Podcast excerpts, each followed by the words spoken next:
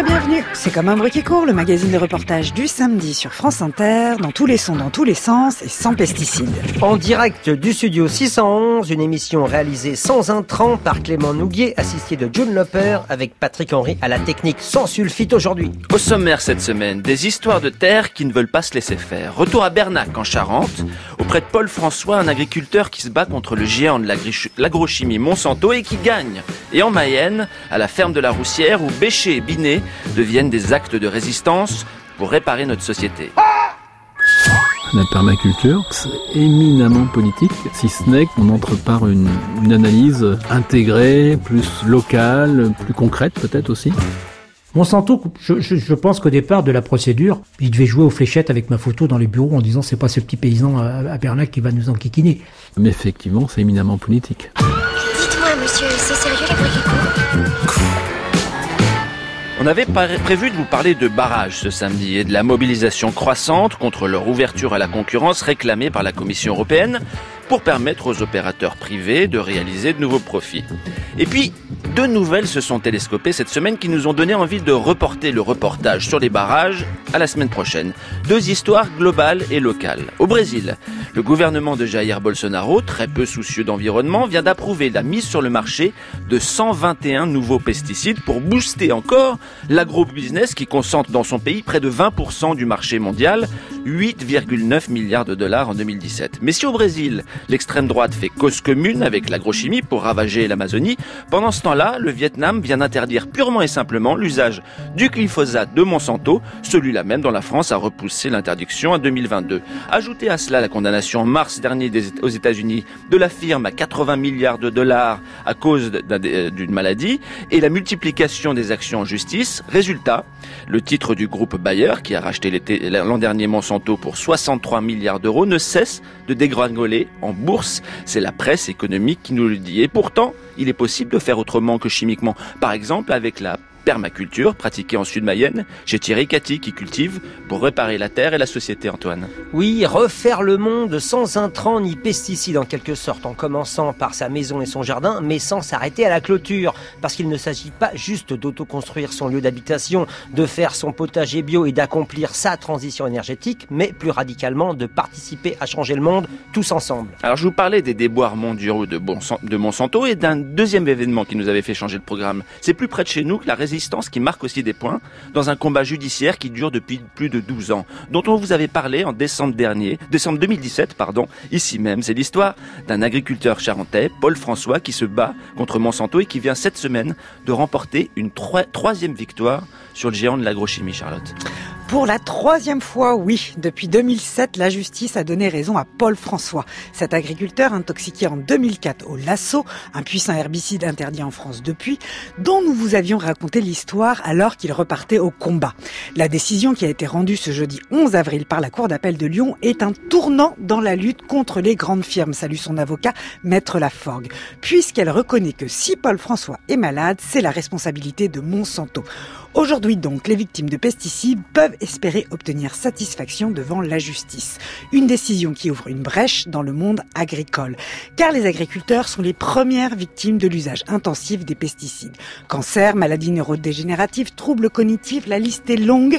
La France agricole étant accro aux produits chimiques. 60 000 tonnes de pesticides sont épandues chaque année dans nos campagnes, ce qui fait de notre pays le premier consommateur européen de produits phytosanitaires.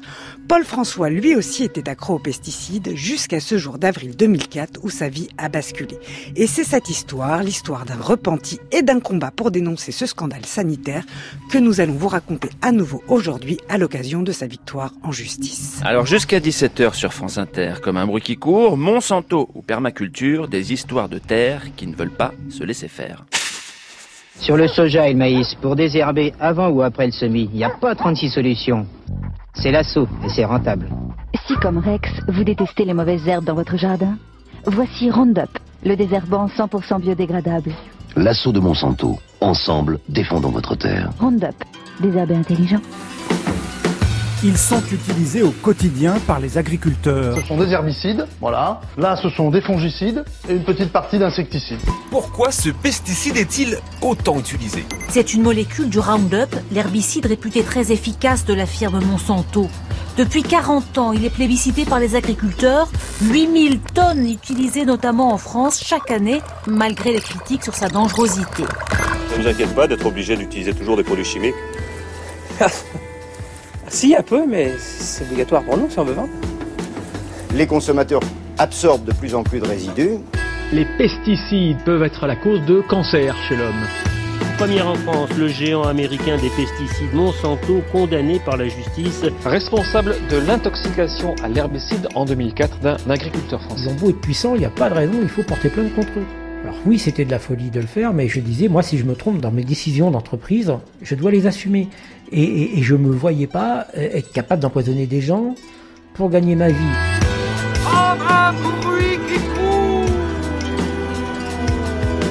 Guy Vantine, Charlotte Perry, Antoine Chao. Hashtag comme un bruit. Il est un peu plus tard que 17h. On est à Bernac, dans le nord de la Charente quelques kilomètres de Ruffec. Et on est sur l'exploitation de Paul François, l'agriculteur célèbre pour avoir attaqué Monsanto en justice il y a de ça dix ans.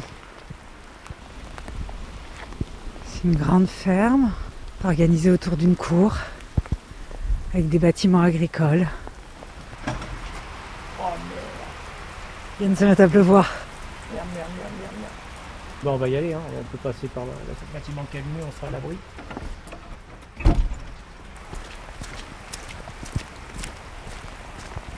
Traverser une cour et des tracteurs partout.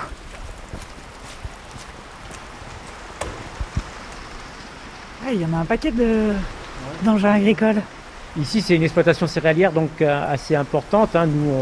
Notre exploitation fait 240 hectares. Il y en a 105 en bio et 135 en conventionnel, sur lequel on utilise encore un peu de chimie. Le but est que tout soit à 100% en bio dans quelques années. Mais sur la partie où on utilise encore de la chimie, tous les produits qui nous ont semblé les plus dangereux, on les a supprimés. Le glyphosate, on n'en utilise plus sur cette partie, par exemple. Donc on utilise de la chimie de façon réfléchie, la chimie arrive vraiment en solution ultime. C'est-à-dire que quand on a tout essayé au niveau agronomie et qu'on n'a pas d'autre solution, on utilise la chimie. Mais on n'en utilise vraiment plus beaucoup et tant qu'à faire, autant le valoriser en bio et franchir le pas. Mais le bio est tellement difficile en termes de technique et 240 hectares en bio, c'est quand même, enfin surtout pour quelqu'un comme moi qui a été formaté sur le système de la chimie et des pesticides, bon, il faut réacquérir des connaissances, donc on se donne un peu de temps. Et puis, peut-être que s'il n'y avait pas une partie bio, il y aurait moins de matériel. C'est-à-dire qu'on remplace de la chimie par de la mécanique. Là-bas, on voit euh, deux bineuses. Alors, les bineuses, c'est pour euh, enlever les herbes concurrentielles dans le maïs ou le tournesol. C'est la rouge là-bas? Voilà, la rouge là-bas, elle a été même fabriquée par Cyril et Yannick cet hiver. Ah. Voilà, on l'a fait spécifique pour faire nos tournesols. Donc, tous ces outils, par exemple, si on utilisait du glyphosate, on n'aurait pas ces bineuses parce que on aurait du nettoyage des mauvaises herbes avec de la chimie. Moi, je dis à mes collègues agriculteurs, s'il est dangereux, on n'a pas fait ce métier pour utiliser des produits toxiques qui empoisonnent. C'est pas forcément que des écolos qui, bobos qui veulent nous emmerder. C'est un constat. Comment on fait pour se passer de ces produits qui ont empoisonné et qui vont continuer d'empoisonner? Les bios se passent de glyphosate et des agriculteurs qui ne sont pas en bio ont fait le choix pour certains de ne plus utiliser de glyphosate. Comme moi, mais moi je le fais que depuis quelques années, mais j'en connais qui le font déjà depuis 10 à 20 ans. Voilà, ça existe. Simplement, vous touchez à un modèle agricole qui rapporte énormément d'argent, énormément d'argent aux firmes qui le fabriquent. Il faut que ce soit un débat de notre société, comment on fait.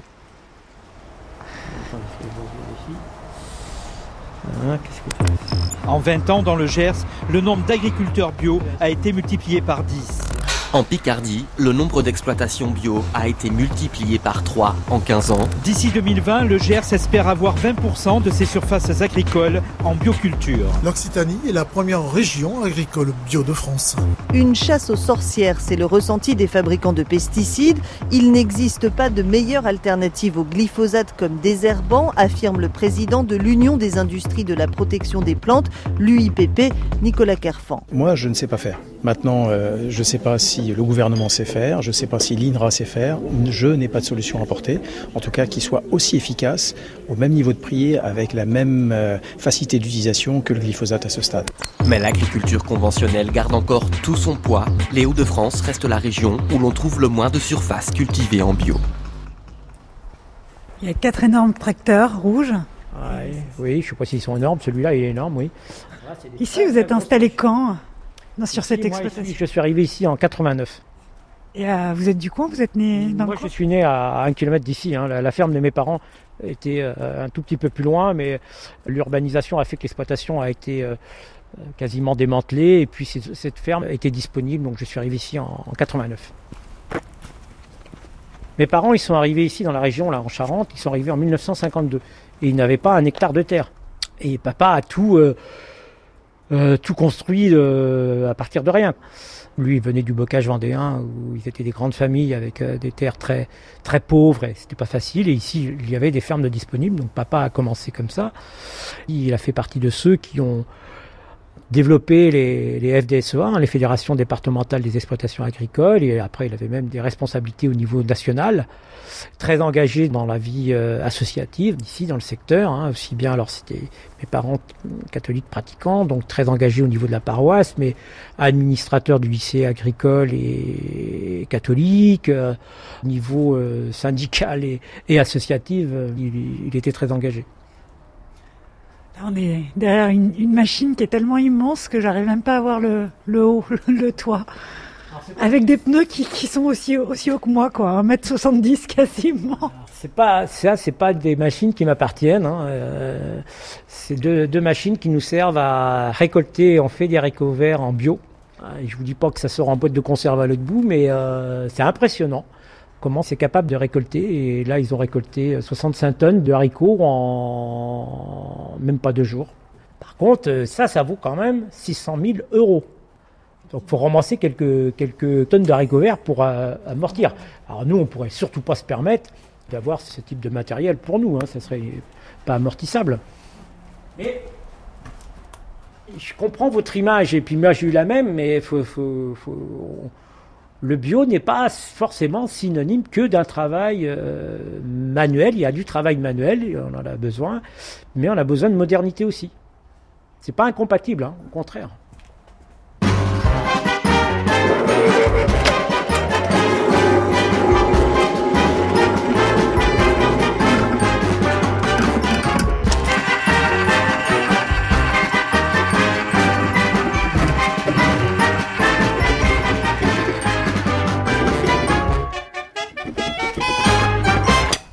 Et votre sulfateuse, alors elle est où?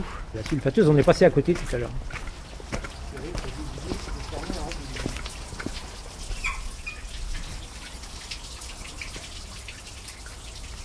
Elle est là. C'est ça, qui- c'est cet appareil qui nous sert à. Et puis c'est avec celui-là avec lequel je m'étais intoxiqué. Il y a une rampe de 30 mètres de large qui se déplie dans les champs et ça épand le- les produits phytosanitaires. Mais j'aime pas trop rester à côté de, de ce machin. C'était un bon souvenir à l'époque où je travaillais avec, mais depuis que je me suis intoxiqué, euh, voilà. Puis là, il fait pas très chaud en plus, donc. On va rentrer, puis on va parler de tout ça au chaud. Of all the veggies in the land, the best are from the farm fresh stand. So come along and lend a hand for keeping it pesticide free. Keeping it euh. pesticide free. Ah oui. So scoot Ouais, ouais. off my. Il est reparti, euh, Pergui Don't messy with my veggies. For me and thee and the honeybee, we're keeping it pesticide free. Là, c'est votre maison. Ça, c'est ma maison d'habitation. Et ça, c'est le bureau et le local professionnel qui sert aussi de siège pour l'association Phytovictime. Pour Phytovictime. Okay, all you happy fruits and veggies out there, patch your carrot tops, blink those potato eyes, wiggle your corn ears, shake your cabbage heads. All right. On rentre, on va de te.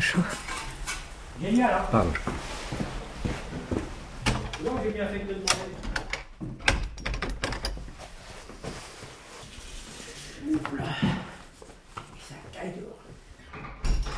On va commencer par, euh, par le début, par ce dont on parlait tout à l'heure à côté de la sulfateuse. Ce qui s'est passé, donc, c'était euh, le 27 avril 2004. Oui. C'est lors d'une vérification, euh, je dirais, banale de nettoyage de cuve, c'est-à-dire que la cuve embarquée sur le pulvérisateur, euh, le cas là, c'était euh, un herbicide du lasso un mélange d'alachlore et de monochlorobenzène. C'était un, un, produit spécifique au désherbage du maïs.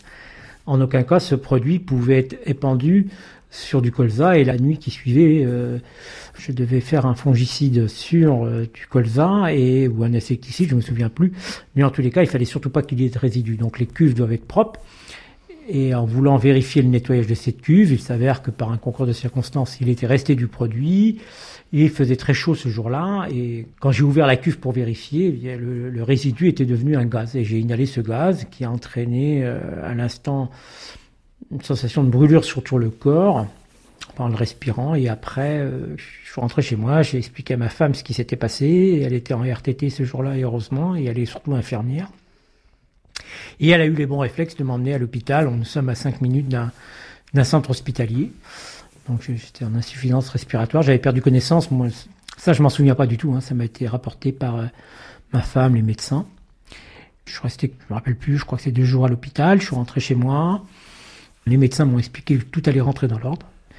Et j'ai repris mon activité euh, un mois après.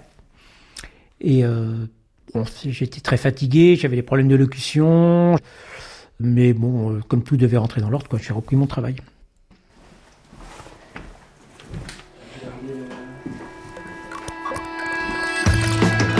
Les agriculteurs, les exploitants qui ont manipulé ces substances pendant des années, alors que les normes étaient beaucoup moins sévères, eh bien, il faut savoir que leur taux de cancer est deux fois plus élevé que la moyenne. Cancer du sang, du cerveau, maladie de Parkinson ou stérilité, de nombreuses études évoquent les liens entre ces maladies et les pesticides.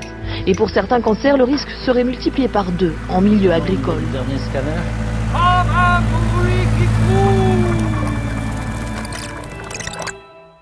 À partir de là, c'est un périple hospitalier de 5 cinq, mois. 5 mois Ouais.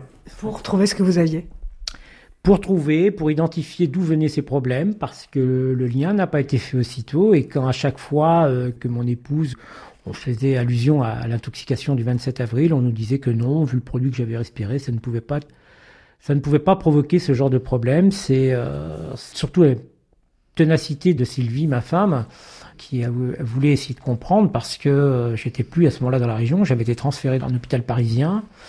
Et comme à chaque fois, c'était une fin de non-recevoir, que ça ne pouvait pas être lié à ces produits, mais quand même, elle avait mené une enquête parallèle. Une enquête parallèle. Elle cherchait, parce qu'elle voyait bien que je risquais de perdre la vie. De fil en aiguille, elle avait été mise en relation avec un chercheur euh, du CNRS, André Picot, et avant euh, Francis Rocchicelli, qui lui travaillait à l'INSERM. Et ces deux chercheurs, eux, ont imaginé que ça pouvait quand même être ce produit que j'avais respiré qui était la cause de mes problèmes de santé. Et à partir de là, ils ont fait un travail euh, important, à savoir faire analyser déjà le produit que j'avais respiré. Et que là, on a eu la composition exacte du, produit. Et à partir de ces analyses, ils ont dit, ah mais là, il y a, des questions à se poser. Il serait bien euh, que l'on effectue des analyses de sang et d'urine quand Paul François fait des comas, parce que c'est, le problème, c'est que je suis tombé dans le coma brutalement. Euh, ça n'a pas été sans mal. Il a fallu quand même que ma femme se batte auprès des médecins pour obtenir ces analyses. Quand il voulait pas les faire? Il voulait pas les faire parce que c'était pas possible qu'il y ait un problème, donc euh, il ne pouvait pas les faire. Il voulait pas les faire, donc ils les ont fini par les faire. Et à partir de là, euh, quand il y a eu les résultats, ça paraissait incompréhensible parce que normalement, huit mois après ou neuf mois après, ces produits auraient dû disparaître de mon organisme. Et André Picot très vite a dit, bah, les symptômes ressemblent bien à une intoxication euh, au monochlorobenzène. Il dit c'est vrai que dans le temps je me l'explique pas. Il aurait dû ne plus être présent dans mon corps, dans mon organisme. Et c'est pour ça d'ailleurs que certains médecins ont dit bah s'il l'a c'est qu'il a été exposé. Mais comme j'étais à l'hôpital, si j'étais pas exposé professionnellement, c'est que même un avait dit bah il doit l'inhaler volontairement. Vous êtes d'être drogué, quoi. Donc, oui, oui, comme un junkie, hein, exactement. Et euh, mais sérieusement. Mais sérieusement, oui, oui, oui, oui. On m'a accusé de l'inhaler. Enfin, euh, ça a été dit à ma femme et que je l'inhalais volontairement. Quand j'ai su tout ça, j'ai tapé du poing sur la table, quoi. Et puis de toute façon, Sylvie était, était perturbée, mais elle disait, ça voudrait dire que, elle l'avait dit d'ailleurs, ce toxicologue, il peut pas shooter tout seul. Ça veut dire que c'est même moi qui lui en mets dans les perfusions, quoi. C'est complètement dingue. Et euh, à partir de là, j'ai préféré partir. Euh, de cet hôpital. Je suis revenu ici en Charente. Malheureusement, euh, mon état de santé s'est pas arrangé pour autant. Pourtant, quand je suis rentré ici sur la ferme, euh, revoir ma ferme, il y avait 63 jours que j'étais dans cet hôpital à Paris. J'allais mieux, à tel point que j'avais dit, ben voilà, maintenant ça y est, c'est fini. Manque de bol, 48 heures après, je retombais dans le coma. Si vous voulez, on va peut-être nous aller s'installer à la maison en ce moment. Ou on se met à côté. Comme vous voulez. Parce qu'eux, ils vont parler. Ça ne vous empêche pas de nous préparer. Ah, désolé, mais c'est- Non, mais, mais, mais- mais ne parlez pas trop fort, on se met à côté. Vous avez fini la journée de boulot? Ouais. Je vous rien fait aujourd'hui. Se met dans votre bureau. On va peut-être fermer la porte du coup, non Ouais. Ils sont utilisés au quotidien par les agriculteurs, des insecticides ou des herbicides pour protéger les cultures. Le Centre international de recherche sur le cancer en a étudié cinq et ses conclusions sont formelles. Ces cinq pesticides peuvent provoquer des cancers. Et là, j'ai, ouais, j'avais même demandé à Sylvie, j'avais dit, écoute, euh, c'est plus question que je retourne à l'hôpital, et si je dois mourir, laisse-moi mourir ici. Parce que j'étais au bout. Heureusement, elle ne l'a pas fait. Le groupe Monsanto, qui fabrique le Roundup, l'un des produits incriminés, conteste les conclusions de l'étude. Dans un communiqué, il explique que le classement du centre de recherche n'établit pas de lien direct entre le glyphosate et l'augmentation du nombre de cancers. Les chercheurs, eux, maintiennent qu'il y a un risque pour les agriculteurs qui manipulent les produits et pour les consommateurs. Go away, GMO, pesticide. Today's organic, the whole world wide. We'll grow our own tomatoes, grow our own potatoes. Go away, GMO, bye pesticide. L'assaut de Monsanto. Ensemble, défendons votre terre. Go away, GMO, bye pesticide. Et trois ans alors après, quasiment jour pour jour, trois ans après cet accident, vous décidez de d'attaquer Monsanto, donc le fabricant du lasso, en justice. C'est euh, c'est la première fois qu'un particulier s'attaque à une multinationale. Pourquoi vous avez décidé de faire ça puisque ça allait mieux finalement? Parce que moi, je- Monsanto, dans les années 90, c'était un collaborateur. Et puis qui nous avait aidé à gagner de l'argent. Mais je me sentais trahi par cette société qui disait euh, nous sommes vos collaborateurs, avec vous nous avançons, nous protégeons votre terre, nous- enfin voilà, tous- ces arguments publicitaires que ou commerciaux que j'ai pu entendre. Donc je me sentais trahi. Je me sentais aussi par rapport aux valeurs familiales qui m'ont été euh, transmises par mes parents. Moi, je suis un patron, j'ai le collaborateur qui travaille avec moi. Alors, tout petit patron, c'est vrai, mais euh, le monde de l'entreprise, c'est pas pour se faire de l'argent empoisonner des gens. Et là, comprenant que Monsanto m'avait trahi sur le fait que c'était plus un collaborateur et en plus était prêt à m'empoisonner et à me laisser crever, excusez-moi, dans un lit d'hôpital, euh, m'ont fait prendre un risque où j'ai failli mourir dans mon lit d'hôpital, plus exactement, c'est ça. Euh, Ça me semblait euh, inacceptable. Monsanto, je, je, pense qu'au départ de la procédure, il devait jouer aux fléchettes avec ma photo dans les bureaux en disant c'est pas ce petit paysan à, Bernac qui va nous enquiquiner. Ils n'ont pas jamais parlé de vraiment d'acheter mon silence. Ils disaient on peut s'arranger. On peut s'arranger. C'est pour dire qu'il y a certainement beaucoup d'affaires qui ont été étouffées aussi. Alors oui, c'était de la folie de le faire, mais je trouvais, je disais, moi, si je me trompe dans mes décisions d'entreprise, je dois les assumer. Et, et, et me voyais pas euh, être capable d'empoisonner des gens pour gagner ma vie. J'avais déjà rencontré des agriculteurs qui avaient été empoisonnés eux-mêmes, certains qui avaient perdu la vie, et je repensais à quelqu'un qui m'a, un ami qui m'avait dit avant de quitter cette terre, mais si je me suis empoisonné, j'ai peut-être empoisonné d'autres personnes. Et je me disais, on va, c'est nous qui allons être accusés, on est à la fois malade et on va être accusés. Donc tout ça me, faisait dire, il n'y a pas de raison, ils ont beau être puissants, il n'y a pas de raison, il faut porter plainte contre eux. Bien sûr qu'à ce moment-là, je m'imagine pas la suite, je m'imagine pas ce que ça allait euh, représenter, s'attaquer à une firme telle que Monsanto. On- on- à un moment donné, vous vous retrouvez seul. Quand vous vous endormez le soir, si vous arrivez à vous endormir, c'est c'est vous qui le supportez. Et quand vous voyez que, à un moment donné, ça peut, oui, détruire votre vie de couple, ça peut détruire votre vie familiale, ça vous coupe aussi d'une partie de vos amis. Tout ça, c'est extrêmement difficile. C'est une pression énorme, énorme. Donc, euh, je le dis et je le redis encore ce soir. Si je regarde que le procès, euh, je suis pas sûr que je le referai parce que c'est payé très très cher. 13,5 milliards de dollars de chiffre d'affaires en 2012, 14% de hausse par rapport à l'année précédente, 21 000 employés dans 66 pays, le tout pour une entreprise créée il y a 113 ans et dont le siège social est situé à Crèvecoeur dans le Missouri. Voici Monsanto, la reine des graines OGM. À lui seul, le groupe produit près de 90% des semences transgéniques mondiales. Mais il est aussi un acteur important des herbicides grâce à son produit phare, le Roundup. Ce que l'on sait, c'est que le Roundup dégrade les sols sur lesquels il est pulvérisé. Pourtant, Monsanto le présentait comme biodégradable, une publicité mensongère pour laquelle le groupe a été condamné. On sait également que les mauvaises herbes sont de plus en plus résistantes à cet herbicide. Il va donc falloir augmenter les quantités pour un résultat équivalent. Et puis Monsanto sait s'adapter. L'entreprise vient de racheter pour un milliard de dollars Climate Corporation, une société qui analyse les données météo pour définir quand et comment planter, idéalement les graines de la maison mère. Herbicides, semences, prévisions et monopole, Monsanto pourrait bien devenir notre mère nourricière.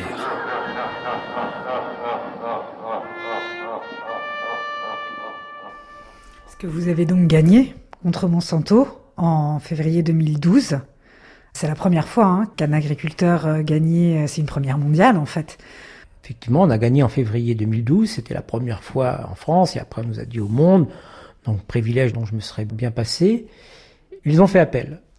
Euh, c'est pendant la procédure en appel où ça a été le plus violent. Ça a été le plus violent pour plusieurs raisons. D'abord, la première, ils ont changé de stratégie, ils ont changé de cabinet d'avocats, et le deuxième cabinet d'avocats est arrivé avec une stratégie à l'américaine où on installe le doute sur la victime, on dénigre on dénigre, hein, c'est-à-dire qu'on épluche la vie de la personne, et puis tout ça, c'est pas vrai. Monsieur François n'a pas utilisé notre produit, Monsieur François n'a pas les factures, les factures sont pas les bonnes, il a triché sur les dates, enfin, j'ai tout entendu. C'est une euh, première en France. Le leader mondial de l'agrochimie Monsanto a été jugé hier à Lyon, responsable de l'intoxication à l'herbicide en 2004 d'un agriculteur français. L'avocat de Monsanto met quant à lui en doute la réalité de l'intoxication. Monsanto n'est en aucun cas responsable. L'expertise est très claire. Les dommages invoqués par monsieur, monsieur François n'existent pas. C'est extrêmement clair. Et deuxième épisode, euh, c'était l'évaluation en expertise, c'est-à-dire vous passez devant des experts pour évaluer le préjudice. Et là, les avocats de Monsanto étaient odieux devant les experts. Ils, ils, me regardaient même pas quand ils parlaient. J'étais une pièce parmi les pièces. Et ça a été des moments d'une violence extrême. Et euh, c'est pour ça qu'en novembre 2014, euh, alors qu'il y avait deux ans que voilà la décision avait été prise, je, je, je, réfléchis très sérieusement et j'avertis François Laforgue dans un appel lui dire écoutez j'arrête, j'arrête parce que ils en sont rendus à me faire déposer des écritures par des huissiers. Donc le matin quand je les vois débarquer, je ne sais pas pourquoi ils sont là. Et maître Laforgue d'abord ne m'a pas dit ah ben Paul non il faut continuer, il m'a dit écoutez on m'a demandé à clôturer le dossier en mai 2015. Les plaidoiries ont lieu, ça a été une autre épreuve septembre 2015. Le délibéré tombe, mais la, Cour d'appel confirme la première condamnation, sauf que Monsanto a fait un pouvoir en cassation le jour même. Et la Cour de cassation, le 7 juillet 2017, a décidé de nous renvoyer devant la Cour d'appel en estimant que le fondement qui avait été retenu par la Cour d'appel, à savoir euh, défaut d'information sur l'étiquette, n'était pas le bon fondement et qu'il aurait fallu que l'on porte plainte pour euh, produits défectueux. Alors, euh, voilà, faut retourner au combat. Et j'étais pas en bonne forme, c'est un euphémisme, même le 7 juillet, quand, quand j'ai connu le, la décision de la Cour de cassation. Ça voulait dire repartir au combat, ça voulait dire bloquer une fois de plus les indemnisations. Parce que vous n'avez pas touché un centime. Je n'ai pas touché un centime, et moi j'ai dû, même si je n'ai pas réglé mes avocats, c'est plusieurs milliers d'euros qu'il a fallu financer. 50 000, c'est ça Voilà, plus de 50 000 euros, et j'ai dit, bah non, je continue pas, quoi. Est-ce que j'ai le droit de me ruiner? Est-ce que j'ai le droit d'emmener ma famille à la faillite pour euh, continuer ce, combat? Quand j'ai retrouvé des forces, euh, bon, j'ai réfléchi au pour et au contre. Sous l'influence de mes deux filles, Mandine et Laura, euh, qui m'ont dit bah, Papa, il faut faire un, un fonds participatif, et puis d'autres personnes. Bon, on l'a fait. C'est vrai qu'il y a eu un élan de solidarité parce que nous avons levé plus de 50 000 euros, ce qui me permet d'une part de payer la procédure et surtout d'envisager de continuer la procédure. Et euh, au-delà de cette somme qui est importante, hein, on se trompe pas, c'est les 1500 messages que j'ai reçus, des courriers que je reçois encore actuellement. Tous les jours, il y a encore des courriers de soutien et, et ça m'a redonné confiance. Et c'est vrai que j'ai décidé, il y a un mois, j'ai dit à mon avocat, OK, on continue la procédure. Et le, calendrier est en route. Hein, les premières conclusions de Monsanto sont tombées. Prochaine échéance, c'est au mois d'avril euh, à Lyon. Et puis j'ai repris confiance et j'espère qu'on qu'on va gagner définitivement. D'autant plus qu'aujourd'hui, si la Cour d'appel euh, vient à suivre ce qu'estime la Cour de cassation, à savoir donc que ce serait un produit défectueux, peut-être que cela ferait jurisprudence pour des milliers de victimes. Donc c'est un combat qui me dépasse. Ces pesticides ont empoisonné et continuent d'empoisonner la planète. continue de tuer des agriculteurs, tue des enfants d'agriculteurs, mais je pèse bien mes mots en disant tuant. Aujourd'hui, tout simplement, les chercheurs ont bien mis en évidence que c'était les pesticides qui avaient créé certaines leucémies infantiles. C'est l'utilisation des pesticides. Donc ça a tué des enfants d'agriculteurs, mais ça va en tuer d'autres. Des riverains qui sont tombés malades parce qu'ils étaient dans des zones d'épandage intensif. Et donc, on a un devoir de dire, on ne peut plus continuer comme ça. On ne peut plus continuer comme ça. Et moi, je pensais que l'agriculture biologique, que je ne pourrais même, même après mon intoxication, que je ne pourrais pas sortir de ce système et qu'on ne pouvait pas faire autrement. À un moment donné, euh, modestement et à mon échelle, si parce que je suis agriculteur, parce que je ne suis pas un radical, euh, tout ça, et que mes collègues en m'écoutant, s'ils se disent, il a peut-être pas tout à fait tort et qu'il faudrait se poser les bonnes questions pour demain, c'est une bonne réussite. Au-delà même de faire condamner Monsanto. Si le procès a pu servir à ça, ça me donne le sourire. Ce sont des herbicides, voilà. Là, ce sont des fongicides, Monsanto, et une petite partie d'insecticides. Alors, pour l'ensemble de ton œuvre, Monsanto, chanson hommage. Ouais, ouais. Je vais pas pouvoir traiter parce que je vois que le vent se lève. Dans le jardin de René, il y a les PCB, PCB polychlorobiphényle ou biphényl polychloré. Les PCB sont toxiques, écotoxiques, reprotoxiques, perturbateurs endocriniens pour se faire un paquet de fric. Mais ils nous imposent rien, c'est des mecs pas bêtes. Ils inventent le Roundup et nous, on l'achète, firme pour laquelle il faut lever le doigt. Monsanto, je, je, je pense qu'au départ de la procédure, il devait jouer aux fléchettes avec ma photo dans les bureaux en disant c'est pas ce petit paysan à, à Bernac qui va nous enquiquiner. Il y a une prise de conscience, il faut qu'il y ait une prise de conscience des agriculteurs euh, qui travaillent en, en intensif, parce que certains sont aussi dans le déni par, rapport à eux, leur maladie ou des choses comme ça. Mais euh, il y a aussi quand même les pouvoirs publics qui, euh, est-ce qu'à votre avis, ils ont pris la mesure du danger? Parce qu'il y a eu de nombreux rapports, hein, que ce soit le Sénat, l'INSERM, l'ANSES, qui pointent quand même les dangers des pesticides. Moi, j'attends là, en tant que président de l'association hein, Phytovictimes, j'ai participé euh, aux États généraux de, l'alimentation. Notre proposition était de sortir des pesticides sur 15 ans. La FNSEA, l'UIPP, euh, les jeunes agriculteurs se sont abstenus sur ce vote. Maintenant, le gouvernement, ça va être présenté au gouvernement. C'est eux qui vont prendre les décisions. Je suis très inquiet du ministre de l'Agriculture. Hein, je vous cache pas, je le connais pas. Moi, ce que je sais, c'est que là, Stéphane Travers. Euh, Stéphane Travers, nous lui avons adressé deux courriers pour nous faire connaître, mais rien, rien. Et j'entends un ministre de l'Agriculture aujourd'hui, et là, je pèse mes mots, qui m'inquiète. Pour moi, aujourd'hui, il va dans le sens de l'agrochimie et non pas de l'agro-environnement. Euh, ce que je suis convaincu, et vraiment c'est le message que je veux faire passer, c'est que de développer un modèle agricole qui se sort des pesticides va être une opportunité de croissance pour notre agriculture extrêmement importante. Ça va permettre de maintenir des agriculteurs dans nos campagnes, ça va maintenir des emplois agricoles qui sont indélocalisables. On va avoir une agriculture extrêmement performante et qui va arrêter de coûter à la société et qui a vraiment un virage d'une agriculture très moderne, très pointue. L'agriculture biologique, elle est très pointue, qu'elle va permettre aux agriculteurs de vivre de leur métier. Mais comme le consommateur est prêt à consommer différemment et c'est plus qu'une question de mode, eh bien, il y a vraiment tous les éléments qui répondent aux attentes d'un gouvernement. Protéger l'environnement, créer de l'emploi, de l'économie et de la richesse, c'est possible en prenant ce virage-là. S'ils ne l'ont pas compris, ils seront jugés par l'histoire. On sera passé à travers une opportunité de sauver notre agriculture d'un modèle qu'il faut sortir parce qu'il est obsolète. Si on n'en sort pas, ça permettra uniquement à une petite poignée d'agriculteurs d'en vivre en France et il y aura un grand sinistre. Et on sera jugé par les générations à venir parce que on va avoir un impact sur leur santé. L'UIPP, la FNSEA n'est pas engagée sur cette voie-là non plus. C'est inadmissible que la FNSEA aujourd'hui, mon père doit s'en tourner dans sa tombe parce que c'est une boîte de résonance, c'est un porte-parole pour les firmes. Ils défendent un modèle, ils défendent pas leurs agriculteurs. C'est faux.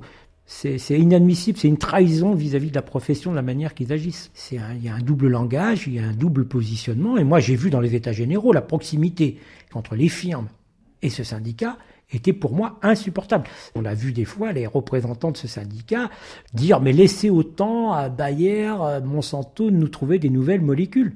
Mais on n'a pas à leur laisser du temps. C'est eux qui vont s'adapter aux nos décisions. Comment vous pouvez prendre la défense de ces firmes? Je trouvais ça insupportable, insupportable. Certaines chambres d'agriculture organisent, co-organisent des réunions d'information avec les firmes. C'est quoi ce travail? C'est inadmissible. Et j'attends, j'attends impatiemment les propositions du gouvernement dans quelques semaines. Ok, je suis un bouseux, désolé, je suis des Landes. Je sais que pour toi ici c'est un truc genre la Finlande. Mais Monsanto fait du lobbying au niveau européen pour me dire la façon dont je dois planter dans mon jardin. Alors moi je ne vais pas faire les choses en cachette. Si tu touches à mon jardin, tu vas goûter à ma machette. Je suis pas contre le droit, je suis pas contre la loi. Mais c'est pas Monsanto qui me dit ce que je dois planter chez moi. Mais c'est pas Monsanto qui me dit ce que je dois planter chez moi. Je plante les graines que je veux, je mange les graines que je veux, j'échange les graines que je veux, je fume les graines que je veux.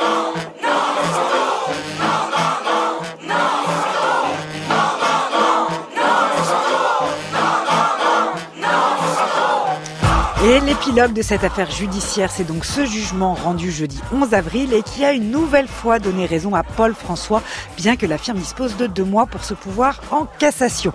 Un jugement que Paul François considère, je cite, comme un message au gouvernement actuel dont on sait maintenant qu'il roule pour Bayer Monsanto en ne retirant pas le glyphosate du marché. Alors, en attendant, c'est le printemps.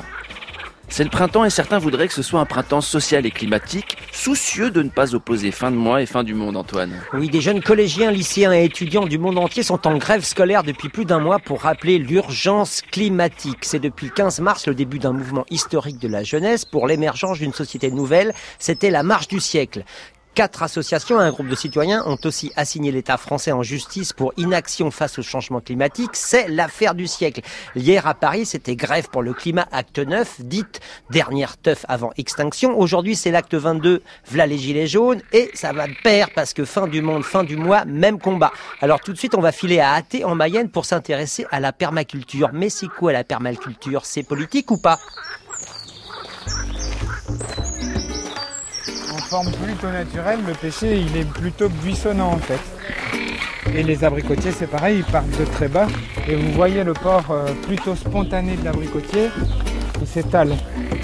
Et moi je trouve ça intéressant aussi de pas intervenir sur certains arbres pour savoir comment ils se comportent spontanément. Et du coup euh, aussi essayer de se servir de ça en fait. Parce que là, les abricotiers, il y a très peu besoin de taille. La plupart des fruits à noyaux, il y a très peu besoin de taille. Parce qu'ils ont un port spontanément euh, très étalé en fait et qui monte pas euh, beaucoup, qui seront accessibles à la cueillette. C'est de l'ordre de l'utopie réalisable et on, s'appuie sur des choses euh, directement observables. C'est de la nette. Ah bah tu dis c'est de la nette ou du fenouil, il faut choisir. C'est de la nette ou fenouil sauvage. donc la nette c'est du fenouil sauvage. C'est un des, Voilà. un des exercices privilégiés du permaculteur, c'est de passer du temps à observer, à observer pour voir comment la nature fonctionne, comment les animaux fonctionnent, comment ils vivent, etc., comment ils interagissent. Donc, je pourrais presque dire que la base de la permaculture, c'est l'observation. Et c'est plutôt pratique. on va dire. C'est pratique sauf si tu as un tracteur tondeuse. Ah. Les fruits à noyaux. Thierry euh, Bafou et Cathy Dubourg. Donc euh, on est sur euh, Athé, la commune d'Athé, petit village sud-Mayenne, dont nous sommes natifs tous les deux. Et donc nous sommes ici nous, depuis une vingtaine d'années avec Cathy, euh, voilà, sur une ferme qui appartenait à, à mes parents. Euh, nous avons fait le choix dans un premier temps, nous, de partir faire un tour du monde pour étudier l'architecture avant de, de décider de vraiment nous impliquer et nous investir sur ce lieu. Et au retour de notre voyage, nous nous avons décidé tous les deux de transformer ce lieu-là en un lieu de vie, donc un lieu où on allait habiter, mais aussi un- une activité professionnelle, une activité boulangère. On fait du, pain pendant une petite dizaine d'années sur ce lieu-là. Et puis petit à petit, nous avons imaginé un espace euh, de démonstration euh, autour des énergies renouvelables, autour de l'agriculture biologique, autour de ce concept de permaculture. Et donc on a implanté euh, différentes euh, installations pour pouvoir accueillir des groupes en formation euh, sur ces différentes thématiques. Passage du consommateur dépendant au producteur responsable. C'est ça? Ouais, c'est tout à fait ça. C'est ce qu'on est en train d'apprendre. L'individu, son habitat et son mode d'organisation. Bah, c'est de la politique que vous faites ici alors. Plus ou moins. La permaculture, je pense que c'est la réponse réellement à une société malade. Alors Thierry Bafou, on est à Terre de Vent, c'est une association et il y a euh, plusieurs dizaines de stagiaires qui sont là et qui s'initient à la permaculture. Ils sont 22 pour cette session qu'on appelle un CCP, un cours certifié de permaculture. Alors, c'est quoi exactement la permaculture? C'est une philosophie de vie, c'est un choix de société, c'est quoi exactement? Pour certains, c'est effectivement une philosophie, pour d'autres, c'est une grille de lecture de la société, de l'endroit où l'on vit, de son activité professionnelle. C'est un concept qui a été imaginé en fait hein, dans les années 70 par observation d'un japonais qui a regardé un petit peu comment la nature reprenait le dessus après euh, Hiroshima. Il a imaginé un concept qu'on appelle la permaculture, donc qui, euh, qui va intégrer tous les aspects de la vie, euh, l'habitat, l'alimentation, les relations humaines, voilà l'écologie au sens très large du terme. La permaculture a traversé les continents et offre aujourd'hui la possibilité de régénérer les sols, de produire à petite échelle, au niveau local et en abondance. L'éveil de la permaculture, un documentaire d'Adrien Belay. Elle trouve un écho dans une frange de la population qui s'est engagée dans la reconstruction d'un nouveau système agricole. Enseignants et apprentis s'organisent autour d'un réseau de formation en constante évolution.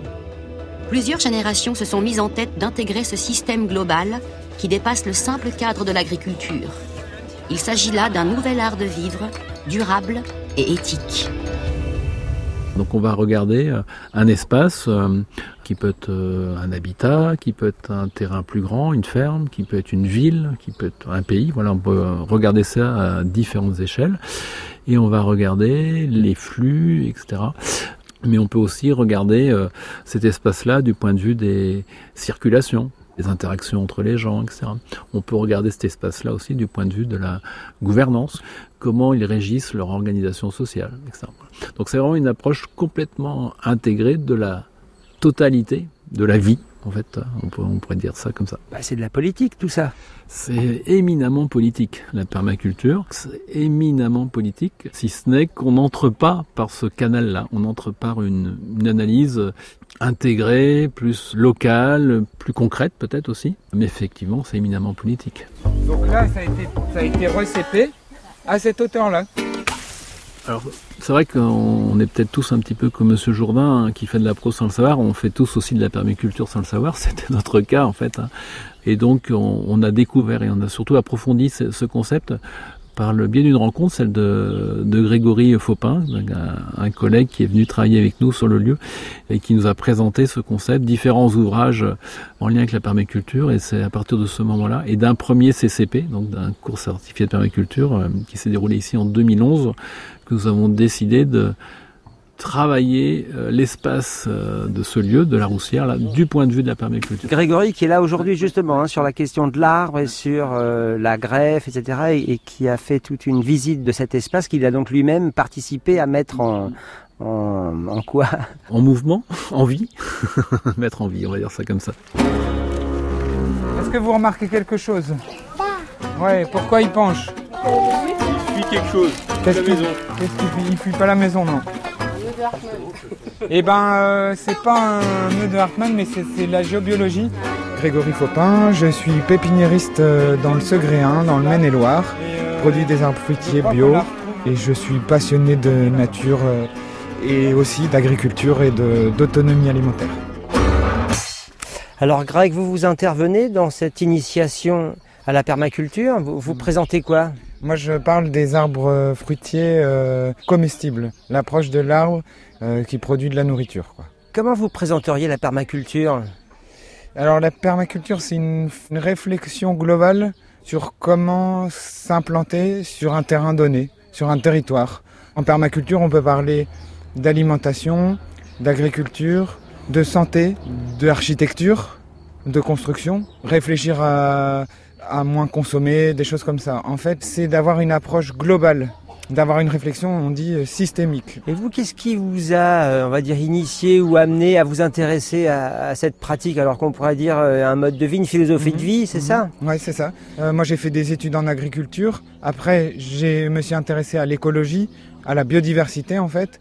et j'ai travaillé pour une association de protection de la nature en lien avec le milieu agricole. Et j'ai vu que déjà la biodiversité, elle n'est pas que dans les milieux sauvages, elle est aussi euh, chez nous, dans nos jardins, dans nos champs. Donc déjà j'ai fait un pont là. Et quand j'ai découvert la permaculture, je me suis aperçu que ben, on pouvait réfléchir au même endroit à toutes les choses euh, auxquelles je m'intéressais. L'art aussi, euh, et donc de la culture aussi. On parle beaucoup de culture humaine en permaculture. Prendre soin de l'homme, ça c'est le premier principe. Prendre soin de la terre et créer l'abondance pour euh, un partage équitable en fait. C'est ça les trois principes. Il y a un écosystème qui est présent, qui est plus ou moins en bonne santé, mais il faut savoir s'en servir. Quoi. Prendre soin de l'homme, ça c'est le premier principe. Prendre soin de la terre et créer l'abondance pour euh, un partage équitable en fait. Est-ce que ça peut s'appliquer en milieu urbain? Il y a un avantage certain à la ville, c'est qu'il y a une ressource humaine très importante, beaucoup plus importante qu'en campagne. Si on veut faire bouger les choses en campagne, eh ben, on n'arrive pas forcément à trouver euh, cinq personnes euh, motivées. En ville, on peut facilement monter un groupe d'une cinquantaine de personnes pour créer une association, faire euh, des jardins partagés, etc. Donc ça, c'est un avantage favorable à, une permaculture, oui. Regardez, un trèfle à quatre feuilles. C'est fou ça. Hein. T'es rendu à ton quoi Troisième? C'est un signe ça. C'est vrai? Oui, quatrième ou cinquième. Ici? Oui. Il est, hyper, il est hyper grand. Il est assez joli celui-là. J'en ai eu d'autres qui étaient vraiment plus. euh, Attends, plus gros. faut, le... faut voir avec Cathy là pour le mettre dans- avec la peinture. Je sais pas ce qui va se passer quand tu vas rentrer chez toi, mais bon. Après, toutes les variétés de poiriers sont pas compatibles avec le cognacier. Donc ça, c'est euh, c'est pas. et C'est un arbre qui produit euh, énormément, quoi. Tous les ans, moi, j'ai toujours vu euh, couvert de poire. Donc ça, c'est de la poire d'été qu'il faut manger euh, très rapidement. Je sais pas quelle variété c'est, mais Bah, je pense qu'il faudrait que je coupe celui-là. là. Alors c'est politique la permaculture? Je pense que ça dépend pour qui. Pour moi, ça l'est. Peut-être que pour d'autres, non. Mais en tout cas, pour moi, oui, c'est c'est un acte politique que, que faire de la permaculture. Je travaille pour manger. Oui, je suis bien obligé de bien manger pour aller travailler. Oui, je mange pour travailler. Qui de l'œuf ou de la poule est arrivé le premier? Je n'arrête pas d'y penser quand je vais bosser. Faut dire que la journée, je vends des poulets, des œufs tout frais, direct du poulailler. Oui, je suis volailler. Ça ne sert à rien d'y songer, ça n'y pourra rien changer. C'est ce que je me dis quand je me laisse aller à philosopher. Alors je rentre chez moi, le dos courbé, tout résigné. Mais quand je me couche, je trouve ça louche, je peux pas m'empêcher d'y penser. Je me dis, c'est absurde, c'est absurde. Mais pourquoi suis-je sur Terre? Puis je deviens plus terre à terre. Le réveil sonne, je me pied à terre. C'est l'heure du petit déjeuner. Et déjà je me sens harcelé par cette idée qui vient me hanter. Je mange pour travailler. Par cette idée qui vient me hanter. Je mange pour travailler. Pour nous, le grand enjeu sur lequel on travaille, et notamment sur le plan de l'agriculture, c'est comment on arrive à nourrir euh, la population en faisant de l'agriculture inspirée de la permaculture. Si on veut euh, bâtir une agriculture qui va être résiliente et un peu déconnectée des énergies fossiles, ça va être quand même beaucoup de travail humain, ou beaucoup de travail manuel ou avec les animaux. Et là, clairement, il va falloir que la, la permaculture elle travaille avec les réseaux qui existent sur une alimentation aussi euh, basée sur des, des plantes un peu plus pérennes. Enfin, c'est un peu le défi parce que si on dit qu'on vit bien mais qu'on nourrit pas les gens, euh, on ne sera pas une alternative crédible non plus. Ah là vous êtes armé hein, de sécateurs. Ouais. On a le même. Oh, un sécateur parce qu'on va peut-être faire un petit peu de taille euh, sur, euh, sur les allées, euh, couper deux trois petites branches ronces qui, qui dépassent. Et puis aussi des petits outils pour sarcler, pour biner, parce que là on a des semis qui commencent à, à lever. Et il y a pas mal de petites adventices là qui commencent à germer au milieu de tout ça, donc on va sans doute un petit peu éclaircir et faire un peu de tri. Bah, je pense qu'il faudrait que je coupe celui-là là.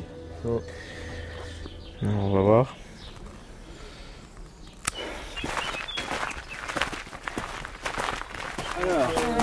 Vous êtes- non, vous n'étiez pas au paillage hier soir des haricots? C'est vous qui les avez semés? Oui. Oui. Donc en 8 jours, hein, sortie de terre, euh, des belles feuilles, euh, bien vertes. euh, voilà. Donc hier soir, nous avec le groupe euh, précédent, on a tout paillé.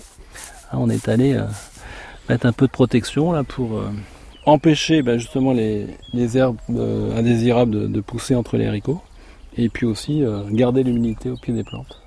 Alors ça, c'est les buts, hein. c'est un peu l'alpha et l'oméga de, de la permaculture, c'est ça? C'est vrai que c'est une technique euh, culturelle qui est assez exploitée dans, dans le milieu de la permaculture. Il y a, il y a plein d'utilisations possibles au but. Nous, dans notre cas bien précis, on le fait pour faire du drainage supplémentaire, parce qu'on est dans une zone assez humide. Et donc sans, sans ce système-là, on, aurait un sol euh, assez difficile à gérer, assez tardif. Ça facilite aussi le travail, hein, puisqu'en fait, on est plus à hauteur d'homme, hein, c'est-à-dire que le, bras va plus facilement auprès du sol. Donc euh, on a une gestion de la surface qui est, qui est plus euh, ergonomique. On va dire ça comme ça. Ça veut dire que ces, ces buts, ce, ce jardin potager, là, c'est comme un modèle de société, un modèle réduit, quoi. Qu'il faut essayer d'équilibrer, trouver les différentes forces et les équilibrer entre elles pour que, pour que ça vive, quoi. Tout à fait, ouais, on est, on, on est là-dedans, hein, dans ce conduire ce jardin d'une manière harmonieuse, pardon, avec des associations de plantes, euh, entre la par exemple, entre les tomates, les courges et, et les oignons, avec les semis de carottes qui sont à proximité, etc. Donc voilà, une organisation euh, structurée mais équilibrée et, et où chacun, euh, chacun apporte à son voisin euh, en fonction de, de ce qu'il est. Par exemple, la tomate qui va être un peu plus haute va faire de l'ombre et, et mettre à l'abri euh, la courge qui est en dessous. Euh, la courge, elle, va peut-être s'appuyer sur quelque chose qui a, qui a un, tronc un peu plus solide à côté et courir autour. Et puis, euh, on va avoir des végétaux plus petits qui vont se mettre entre et qui vont bénéficier de l'ombre, de l'humidité, etc. Avec l'idée de reproduire ça au niveau euh, personnel, au niveau relationnel et au niveau euh, social. Alors pourquoi pas Après, euh, moi je pose pas forcément l'ambition jusque-là, mais effectivement, hein, c'est aussi l'idée, hein, c'est de d'essaimer dans la société, dans les dans différents collectifs, dans différentes structures euh, sociales, euh, même syndicales, etc. C'est quoi ça alors, c'est des Des oignons là, des Ah, oignons, des courges et des tomates. Donc là, c'est paillé de ce côté-ci, et là, ça va être paillé là. ouais. Tout à l'heure, on parlait du, du- de la butte qui était, euh, qui était l'alpha et l'oméga de, de la permaculture. Le paillage aussi, hein, c'est vraiment quelque chose d'assez essentiel. Donc ça évite de désherber, c'est ça? C'est ça. En fait, Ouais. c'est- un petit peu de, de travail là au moment de, de la, de la levée des pousses, mais ça, ça nous limite vraiment beaucoup, beaucoup de travail sur la suite. C'est-à-dire que à travers la paille, là, il y a très très peu d'herbes qui vont pousser. Et puis ça va nous protéger le sol euh, du soleil, hein, donc d'un séchage euh, excessif, et donc euh, garder plus d'humidité au pied. Donc c'est vraiment très très très avantageux. Et puis cette matière euh, là va se décomposer dans les mois à venir dans le sol, et on va apporter aussi de matière organique, et donc enrichir le sol pour la saison prochaine. En même temps, tout ça, c'est des pratiques ancestrales, j'imagine. C'est vrai que c'est un petit peu comme dans la construction, quand on parle de bioclimatisme, etc. euh, les gens disent Ah non, mais c'est incroyable, c'est innovant ce que vous avez fait. Je dis, non, non, on n'invente rien. On, connaît ça depuis euh, des lustres. C'est juste une question de bon sens. C'est des pratiques qu'on a des fois un peu oubliées, euh, ou sur lesquelles on n'a pas forcément mis d'éclairage ou, de mots, ou on n'a pas forcément conceptualisé hein, ces pratiques, mais c'est des pratiques de bon sens qui existent depuis, depuis toujours, bien évidemment. Des choses qu'on tente, euh, dont on ne sait pas ce qu'elles vont produire ou faire, mais voilà, par exemple, on a mis, on a mis des courges sur la périphérie du bassin, euh, à peu près un mètre de, de l'eau, disons là. euh, les courges, ça consomme de l'eau, euh, donc plutôt que d'aller les arroser régulièrement, ben, si on les met à proximité, peut-être qu'elles vont se servir directement. Donc on va voir un petit peu ce que ça va donner. La cohabitation avec les grenouilles, hein. je pense pas qu'elles soient consommatrices de courges.